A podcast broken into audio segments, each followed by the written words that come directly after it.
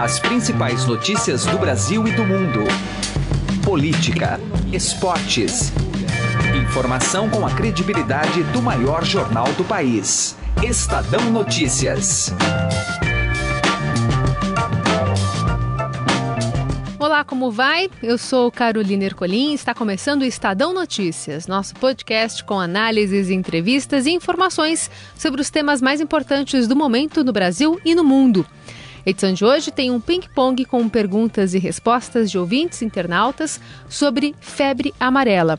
Segundo o último balanço do Ministério da Saúde, são 353 casos confirmados da doença, sendo que 98 pessoas morreram devido à infecção no período de 1 de julho de 2017 a 6 de fevereiro de 2018. Na conversa com o infectologista Francisco Ivanildo, do Instituto Emílio Ribas, ele esclarece que idosos devem procurar um médico para avaliar e pesar os prós e contras da imunização. Ele garante que a vacina é segura e tem muita notícia falsa circulando nas redes. Ainda por aqui, vamos falar sobre a intolerância de brasileiros e até de imigrantes aos venezuelanos que continuam chegando ao Brasil eles têm se concentrado em Boa Vista e causado problemas à cidade que não tem estrutura para abrigá-los. Na conversa com o oficial de informação pública do Alto Comissariado das Nações Unidas para Refugiados, Luiz Fernando Godinho, ele pontua o que pode ser feito para melhorar a situação na região.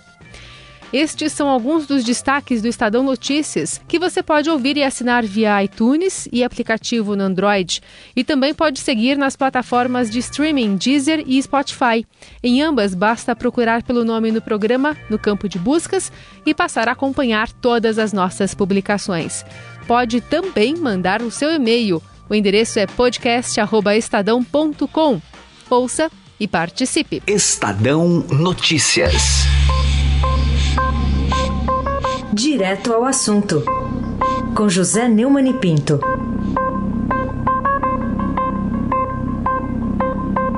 Apesar do juiz Sérgio Moro ter declarado que os recibos apresentados pela defesa do Lula, eh, assinados pelo Glaucus da Costa Marques, o primo do José Carlos Bonlai, aquele pecuarista que desfilava pelo Palácio do Planalto com autorização plena, com bilhete azul do Lula, é, porque então são materialmente verdadeiros, na verdade, eles ainda podem ser considerados ideologicamente falsos, ou seja, não corresponderem ao real a pagamento de aluguéis, porque o Ministério Público considera que o apartamento ao lado do apartamento onde o Lula mora é dele, Lula e da família dele, e não do Glaucus da Costa Marques, e que os recibos são apenas uma forma de tentar ludibriar. Olha, eu acho até que aqueles recibos não, não tem apenas o problema das datas falsas, né?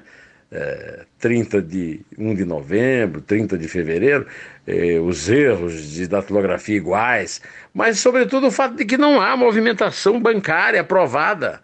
É, a defesa do Lula alega que foi pago com dinheiro vivo. Quem é que paga aluguel com dinheiro vivo hoje no Brasil? Quem é que paga qualquer conta com dinheiro vivo? Só bandido. Só quem não quer ser escriturado. Só quem não quer responder à receita. Só quem quer fazer alguma coisa ilícita. Então nós vamos ter que esperar o julgamento uh, desse processo pelo Moro para saber se realmente ele reconheceu que são materialmente verdadeiros, mas ideologicamente falsos, e, portanto, não provam o que a defesa diz, né? que o apartamento pertence ao ex-presidente petista e não ao seu acusado de ser primo do Laranja. É isso aí, ainda vai rodar muita água debaixo desse moinho, é só esperar para ver. José Neumann e Pinto, direto ao assunto. Estadão Notícias. Saúde.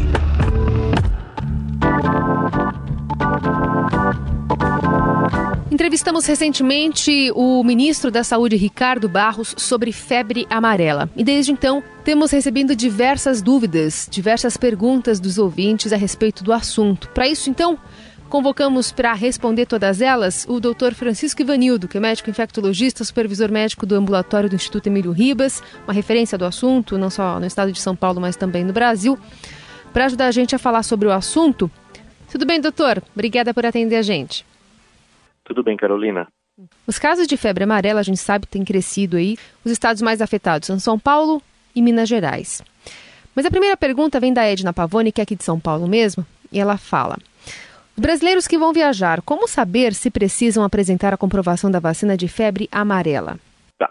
Então é interessante quando a pessoa está programando a viagem, já consultar o agente de turismo ou entrar no site, é, procurar site do consulado do país é, onde vão visitar é, para saber se, se esse país exige comprovação de vacinação é, internacional, né, o comprovante internacional de vacinação contra a febre amarela. Está aumentando o número de países que passaram a exigir por conta da situação epidemiológica que a gente vem é, enfrentando, enfrentando, vivenciando aqui no Brasil é, nos últimos meses. Né? Então, mas não são todos os países, então isso não significa que qualquer viagem internacional precise do comprovante né, de vacinação da febre amarela, isso é uma coisa específica.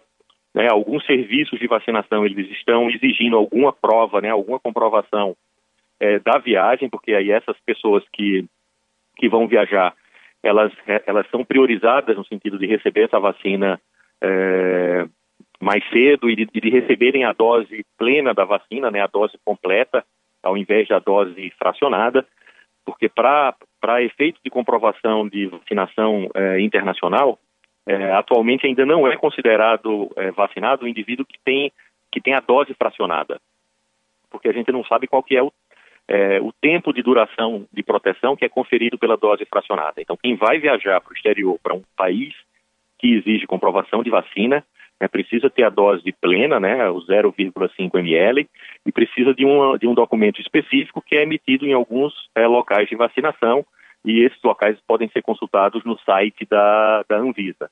Essa era a segunda pergunta aqui da, da Edna, se é verdade que precisa ser a dose integral. Então, é verdade. É verdade, sim, por esse, por esse motivo, né? Aí já engatamos na pergunta da Adriana Cardoso, que fala que a mãe dela tem 75 anos e se vacinou há 19. Essa vacina ainda é válida ou seria melhor ela se vacinar novamente? Não, não existe é, indicação de revacinação, né? Ela entra na, na, nesse conceito de que uma dose é válida uh, ah, para a vida inteira, tá? É, e esse é o primeiro ponto. E o segundo ponto é, é, é a idade da, da, da, da pessoa, né? Uma, uma, senhora com 75 anos. É, vamos, provavelmente deve surgir algum tipo de pergunta nisso aí, mas a gente já pode até adiantar. É, vamos considerar que ela não fosse vacinada, que ela nunca tivesse sido vacinada. Então a gente tem que ter uma preocupação especial, uma atenção particular para essas pessoas que têm mais de 60 anos de idade, é, na hora de, de definir se elas devem ou não ser vacinadas. Não existe uma contraindicação absoluta de vacinar uma pessoa com mais de 60 anos. Mas essa vacinação, a decisão de vacinar ou não, sempre tem que ser uma coisa bem ponderada, bem avaliada, considerando a idade, a existência de algum outro tipo de, de doença, né? o tipo de medicação que aquela pessoa está tomando, se é que usa algum tipo de medicação que pode é, influenciar, que pode diminuir a imunidade, e qual que é o risco efetivo que essa pessoa tem de, de se infectar com, com o vírus da febre amarela, de ser picada pelo mosquito. Se é um idoso que mora ali na área de Mairiporã, né, uma área eminentemente de risco, Sim. e que tem uma saúde boa, sem grandes problemas, ele possivelmente seria indicado a seria, tomar essa vacina. Isso, perfeitamente. Esse, esse, é, esse exemplo que você que você citou é um, é um bom exemplo da, da, de uma avaliação. Bom, a disseminação da febre amarela tem a ver com a poluição nos rios que matam os peixes e outros animais que se alimentam também dos insetos? Exemplo, o que aconteceu lá no Rio Doce, em uhum. Minas Gerais, o Ezio Belli que pergunta. É, essa é uma, é uma ótima questão, a gente não tem ainda certeza é, exatamente do que é que é, do que é que precipitou, do que é que, que provocou esse é, esse avanço né, da, das áreas de transmissão de febre amarela. É, provavelmente isso tem, tem relação com a ação do homem sobre o meio ambiente, né, desequilíbrios ambientais, alteração é, na ecologia, diminuição de predadores é, naturais, tudo isso daí interfere nesse equilíbrio que existe na natureza, né, pode aumentar a população de mosquito, pode fazer a diminuição de alimentos pode fazer com que é, a população de macacos é, migre é, de uma área para outra e isso eventualmente pode ter sido precipitado é, pelo evento de, da, da, da, de Mariana, mas, não, mas, ainda não é uma certeza absoluta que isso aí teve um, um papel fundamental. Já engato a pergunta do Fabiano Borges. O que o governo está fazendo para evitar a epidemia urbana da febre amarela? E realmente esse é o, é o grande temor é, de todo mundo. Então, é, em primeiro lugar, todos os casos que foram notificados, os casos suspeitos até o momento, é, se tratam de febre amarela é, é, silvestre. Então, pessoas que se deslocaram das suas casas, entraram em alguma região de mata e que né, nessa região foram picados por mosquitos que são é, naturais, que são nativos dessas regiões. O grande problema é que uma, uma dessas pessoas doente entre na cidade e seja picado por um mosquito uh, Aedes aegypti, que a gente sabe que, que é um mosquito que vive nas cidades, que se adaptou muito bem às áreas urbanas. E esse mosquito tem uma capacidade de, uma vez picando uma pessoa doente, transmitir a febre amarela para outras pessoas através da, da, da sua picada. Então, que é que gente, como é que a gente pode evitar que isso aconteça? Basicamente de duas formas. Primeiro, imunizando a população que está em áreas de risco, a partir daquelas áreas de maior risco e a, e a partir daí, é, é, de uma forma escalonada, é, imunizando pessoas de áreas de menor risco. A gente está conversando aqui com o infectologista do Hospital Emílio Ribas, Dr. Francisco Ivanildo. Tem a mensagem do Ivan Gomes que diz que recebeu uma mensagem de um parente de Sorocaba informando que não é para tomar vacina da febre amarela, pois um médico da localidade afirmou que o governo está testando uma vacina e que ela provoca morte. Isso é verdade? Não, isso não é verdade, né? Infelizmente, nessa época é, de preocupação da população, o número de mensagens é, falsas ou mensagens com, com conteúdo é, falso tem é, aumentado muito, né? Todo mundo já deve ter recebido é, no WhatsApp ou no Facebook algum tipo de mensagem alarmista desse tipo. Então isso não é verdade. É importante a gente ressaltar que a vacina que está sendo utilizada, que é a única disponível não só no Brasil, mas no mundo inteiro, é a mesma vacina que é utilizada é, há, há, várias décadas, né? é uma vacina que está sendo utilizada desde 1937, é uma vacina feita com o vírus atenuado. Bom, ainda temos o questionamento da Cristina Mendonça, que enviou para cá uma mensagem dizendo que não são todos os casos que vão a óbito. Ela pergunta se há um estudo ou pesquisa que mostre as circunstâncias que permitam a sobrevida dos 60% contaminados com a febre amarela. E eu engato outra questão, doutor, que é se existe uma forma de impedir a morte após o início da reação da vacina. Se há como ser mais rápido, o que é preciso para um diagnóstico correto e eficaz. Então, assim, em primeiro lugar, em torno de, de 40% a 60% das, das infecções de febre amarela, então, são ou assintomáticas ou tem poucos sintomas. Quer dizer, a pessoa tem uma, um quadro absolutamente inespecífico de uma febre, uma dor no corpo, uma dor de cabeça, e depois de alguns dias, um ou dois dias, esse sintoma é, desaparece e o indivíduo está curado. Tá? As formas graves da febre amarela, essas que podem é, levar à morte, elas, elas acontecem em torno de 10 a 15% de todas as pessoas que estão infectadas pelo vírus da febre amarela. E dentro dessas pessoas, né, dentro desse grupo de pessoas que desenvolve é, uma forma grave de febre amarela, o risco de morte né, é em torno de 50% até 60%. Né? Então é um risco bastante alto, quer dizer, é uma doença que tem é, um risco elevado né, em pessoas que desenvolvem a forma grave. Uma coisa importante é se tentar fazer o diagnóstico é, precoce da, da febre amarela, o que nem sempre é fácil, porque a fase inicial da febre amarela ela é absolutamente é, indiferenciada da, da maioria das doenças infecciosas. Então ela começa é, com uma febre, normalmente uma febre alta, acompanhada de dor de cabeça, de dor no corpo intensa. Né? É muito frequente a referência dos pacientes a uma dor nas costas, na região lombar. Então, né? de fato, é, é, difícil realmente ser diagnóstico. É, não é, é algo é simples de não, fazer. Não, é, não é um diagnóstico clínica. fácil.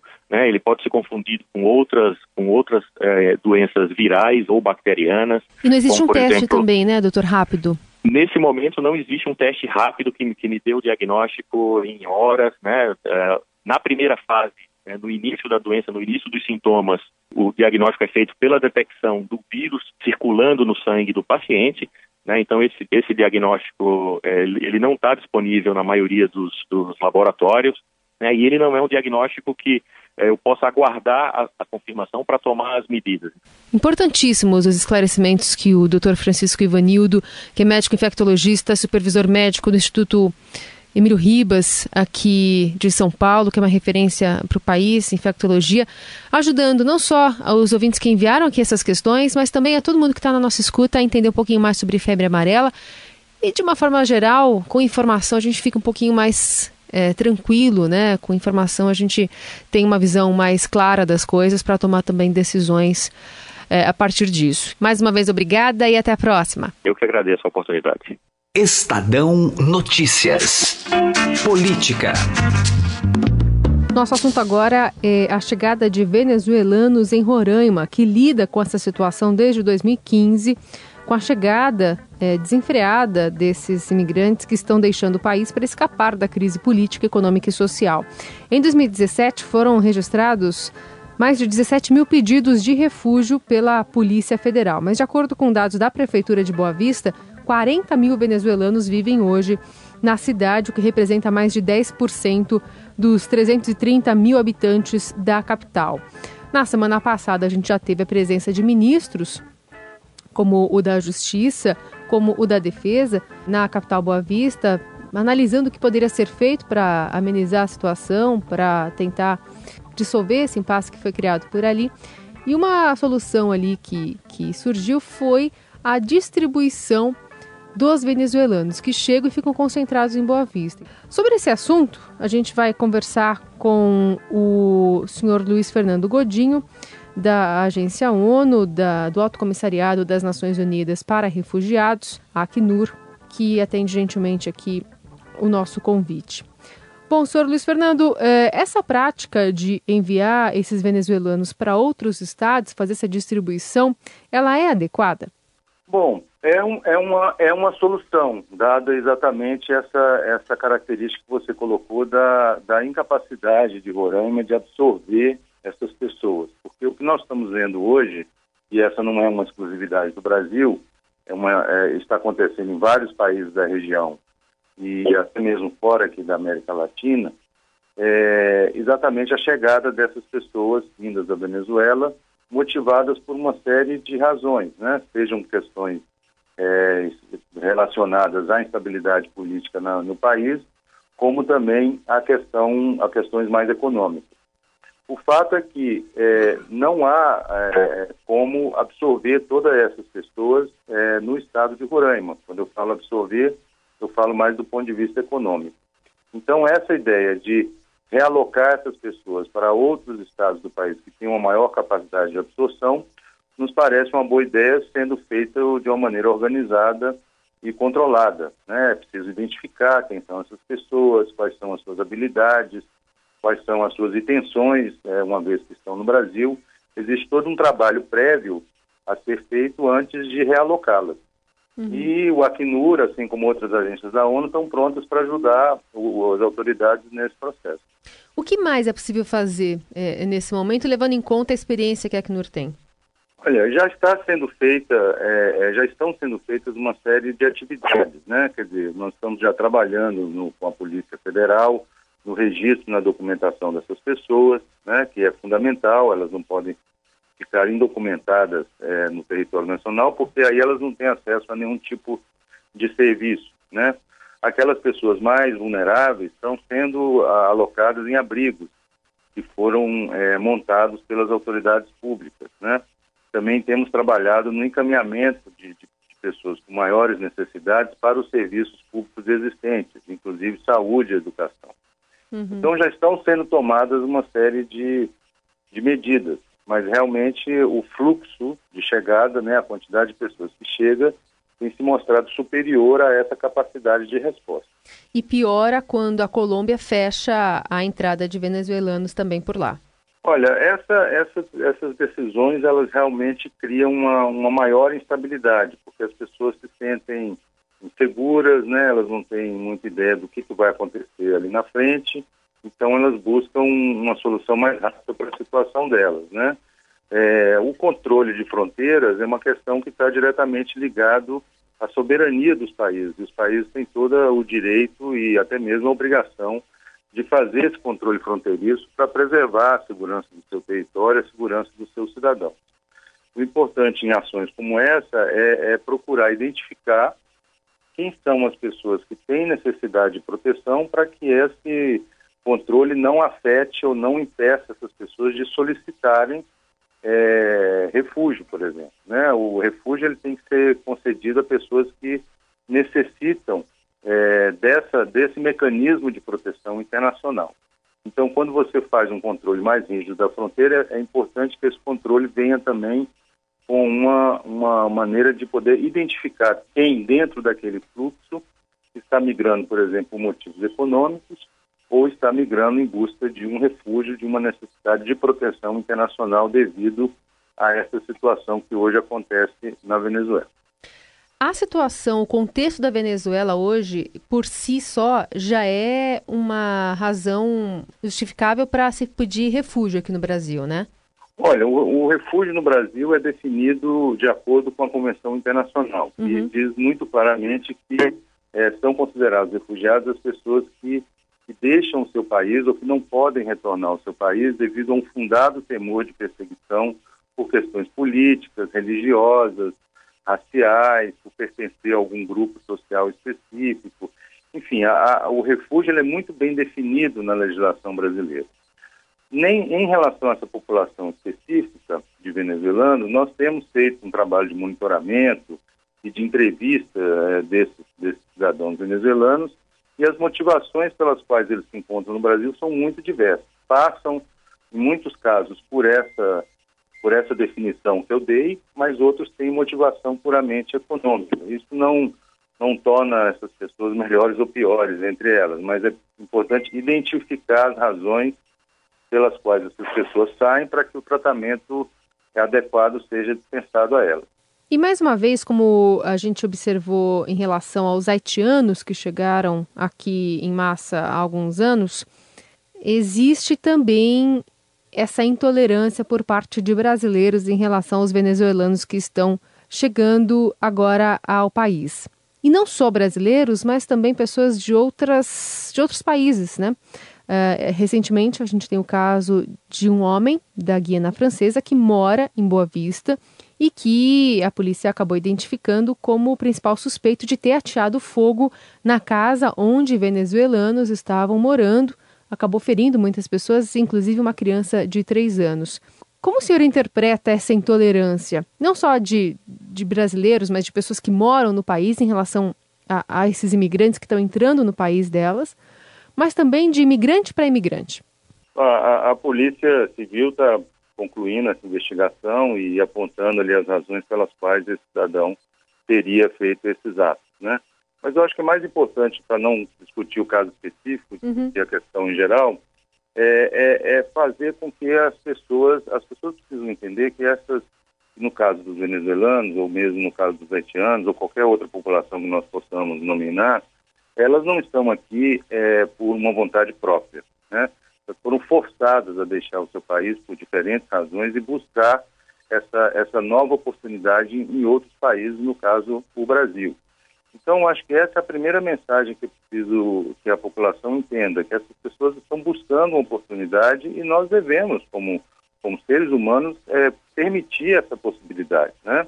É claro que a gente compreende, sem dúvida nenhuma, o impacto que isso tem causado na população de Roraima, especialmente em cidades como Boa Vista ou Pacaraima, é, que está bem na fronteira com a Venezuela mas nada justifica esses atos de intolerância e esses atos de xenofobia em relação a essas pessoas, porque elas não estão aqui por uma vontade própria, elas foram forçadas a deixar o seu país e estão buscando uma, uma maneira de reconstruir a sua vida ou mesmo de esperar que a coisa se acalme e elas possam retornar. É preciso que a população entenda, que, que os dirigentes entendam essa situação para que essa questão seja manejada de uma maneira mais racional, né? É, realmente é muito triste, a gente vê com bastante tristeza esse tipo de, de ato, mas esperamos que a população possa entender isso e nós temos passado essa mensagem constantemente. Né? Uhum. São pessoas como eu, como você, como os ouvintes da Rádio Dourado, que por uma circunstância tiveram que deixar o seu país e agora estão tentando reconstruir a vida deles. Ninguém veio para cá para roubar emprego, para tomar lugar na escola ou para atrapalhar o serviço de saúde, não. São pessoas que estão passando por um momento difícil e cabe a nós, é, como cidadãos, né, e dentro do, uma solidariedade humana, garantir que essas pessoas possam é, ter essa oportunidade de reconstrução. Né? Conversamos com Luiz Fernando Godinho, oficial de informação pública da Acnur, Alto Comissariado das Nações Unidas para Refugiados aqui do Brasil, falando sobre é, essa chegada em massa de venezuelanos ao país, especialmente ali por Roraima, e essa concentração específica em Boa Vista e as ações a partir daí do governo brasileiro. O Estadão Notícias desta terça-feira fica por aqui. Teve apresentação de Carolina Ercolim e produção de Diego Carvalho. O diretor de jornalismo do Grupo Estado é João Fábio Caminoto. De segunda a sexta, uma nova edição deste podcast é publicada. Saiba mais no blog Estadão Podcasts. E agora, estamos também na Deezer. Procure este e outros podcasts do Estadão por lá. Mande também seu comentário e sugestão. O e-mail é podcast.estadão.com. Até mais. Estadão Notícias.